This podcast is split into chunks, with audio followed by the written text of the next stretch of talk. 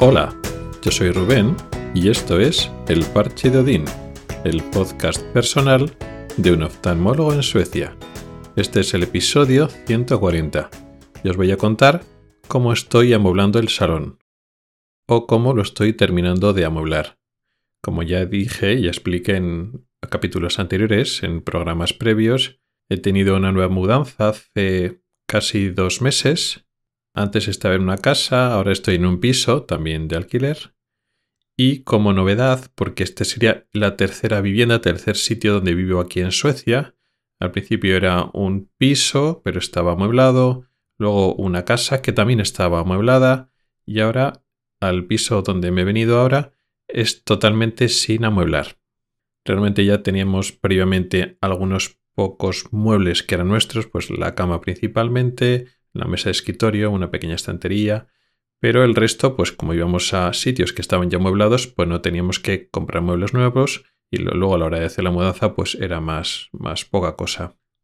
En este caso, pues no, había que amueblarlo absolutamente todo y como ya comenté, pues mis anécdotas yendo al IKEA, hemos tenido que ir al IKEA muchas veces para comprar muebles y también pues otras muchas cosas de la casa pero realmente no hemos podido terminar, a pesar que llevamos dos meses viviendo en este piso, no hemos podido terminar realmente de amueblarlo todo y que esté todo a nuestro gusto, porque quedaba pendiente una cosa importante, los sofás. Encargamos un par de sofás, uno de tamaño normal, otro un poco más grande, pues nada más llegar, o sea que hace eso, dos meses.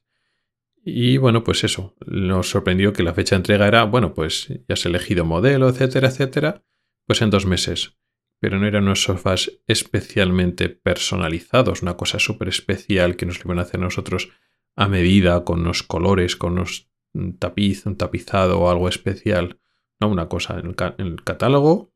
Y la verdad es que nos sorprendió desagradablemente bastante de que después de elegir sofá, recién mudados, pues tenemos que estar dos meses sin sofás, con lo que eso puede incordiar.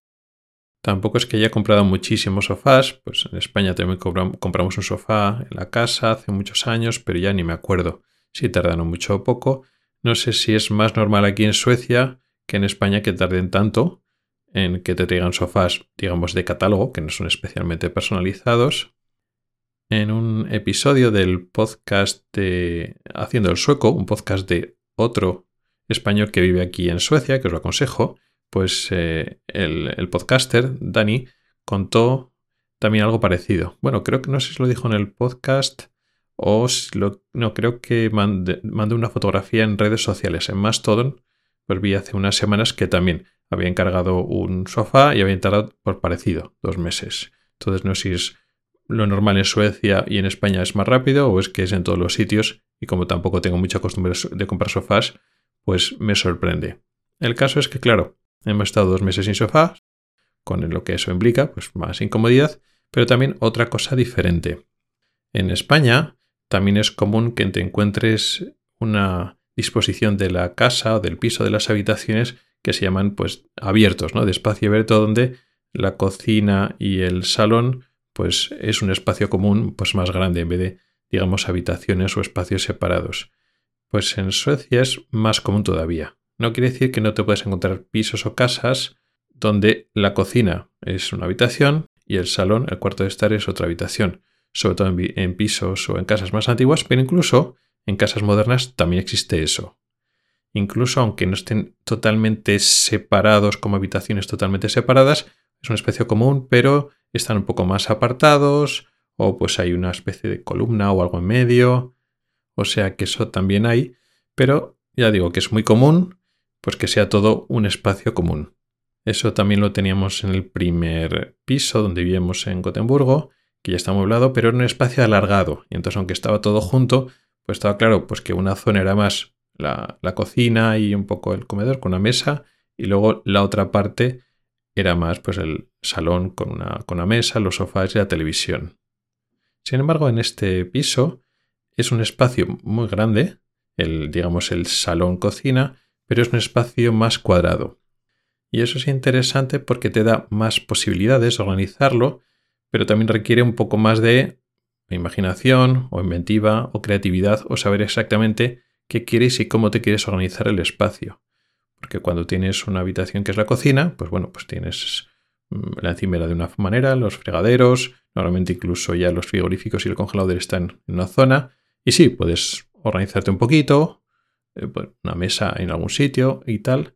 Y lo mismo poco con el salón. Pues en el salón efectivamente puede ser más grande o más pequeño, te puedes organizar la tele en un sitio, el sofá en una esquina, pero cuando son habitaciones tan separadas y no tan tan grandes, no es tan difícil.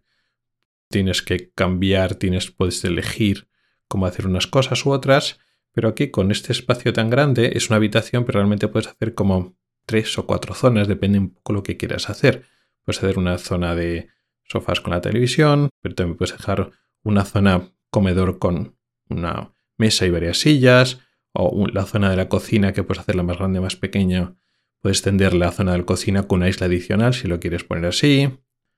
Puedes, si quieres, poner un escritorio en la misma habitación, en una, una zona. Puedes incluso poner otro segundo sofá y puedes crear otra zona pues, para lectura o para estar y reunirte no solo con una mesa y silla, sino con un sofá. En fin, que puede tener muchas posibilidades, pero te lo tienes que organizar e inventar tú cómo crear los espacios.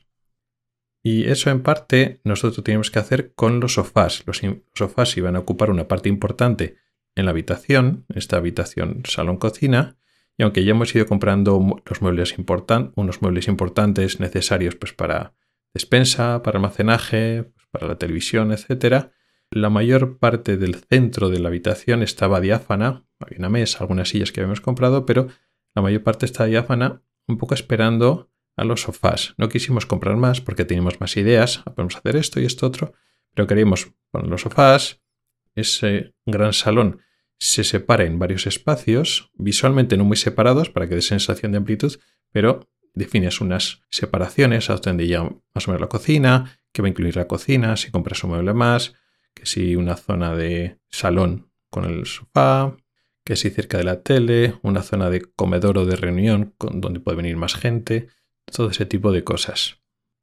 Entonces ya esta semana, por fin, ya llegaron los sofás.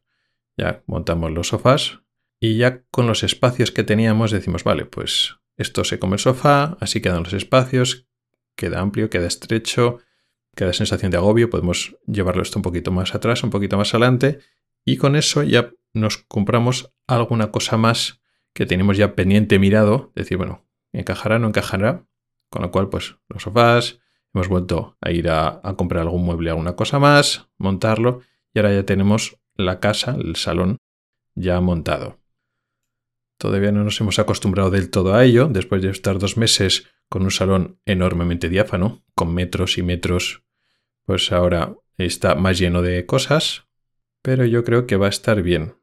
Sobre todo, vamos, la conclusión para mí ha sido que, bueno, ya me ha tocado cuando compré un piso en España, pues amueblarlo con, con la familia, que ha sido un proceso interesante, pero aquí cambia un poco eso, el tema de espacio diáfano en el salón que teníamos en España, porque la cocina estaba separada, pero el salón que teníamos en España también era grandecito alargado, pero quedaba más claro que era una zona con mesa y sillas, otra zona con, con un sofá, con la tele, una parte con un sillón más de lectura.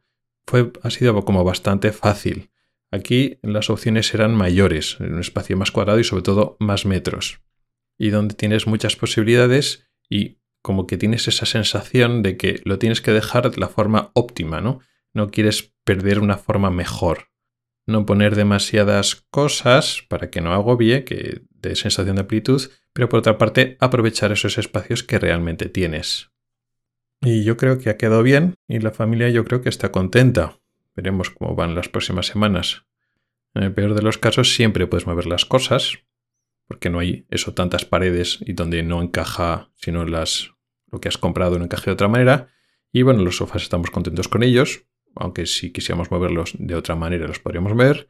Y en el peor de los casos, si hemos comprado otro mueble en el IKEA que ahora no se encaja, ya contando con los sofás, y al final vemos que no se encaja, en el IKEA tienes un año para devolverlo. Entonces, de lo malo malo, si vemos que no y que queremos cambiar, configurar las cosas y devolver algún mueble, eso siempre lo podemos hacer.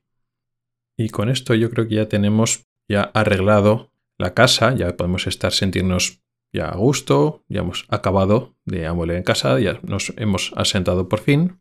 Y eso, es sentirte ya asentado en tu casa, pues son pequeñas cositas que te dan calidad de vida. Y bueno, pues los esfuerzos, no solo económicos, sino de este, durante estos meses, pues comprar y montar y apañarte tu casa, pues tiene también la ventaja de que la sientes más tuya comparado con otras casas otros pisos donde los muebles no eran tuyos. Así que esto de amoblártelo, pues también tiene sus ventajas. Y poco más. Muchas gracias por el tiempo que has dedicado a escucharme. Tienes los métodos para contactar conmigo en las notas del programa. Nos oímos la próxima semana. Hasta el próximo episodio.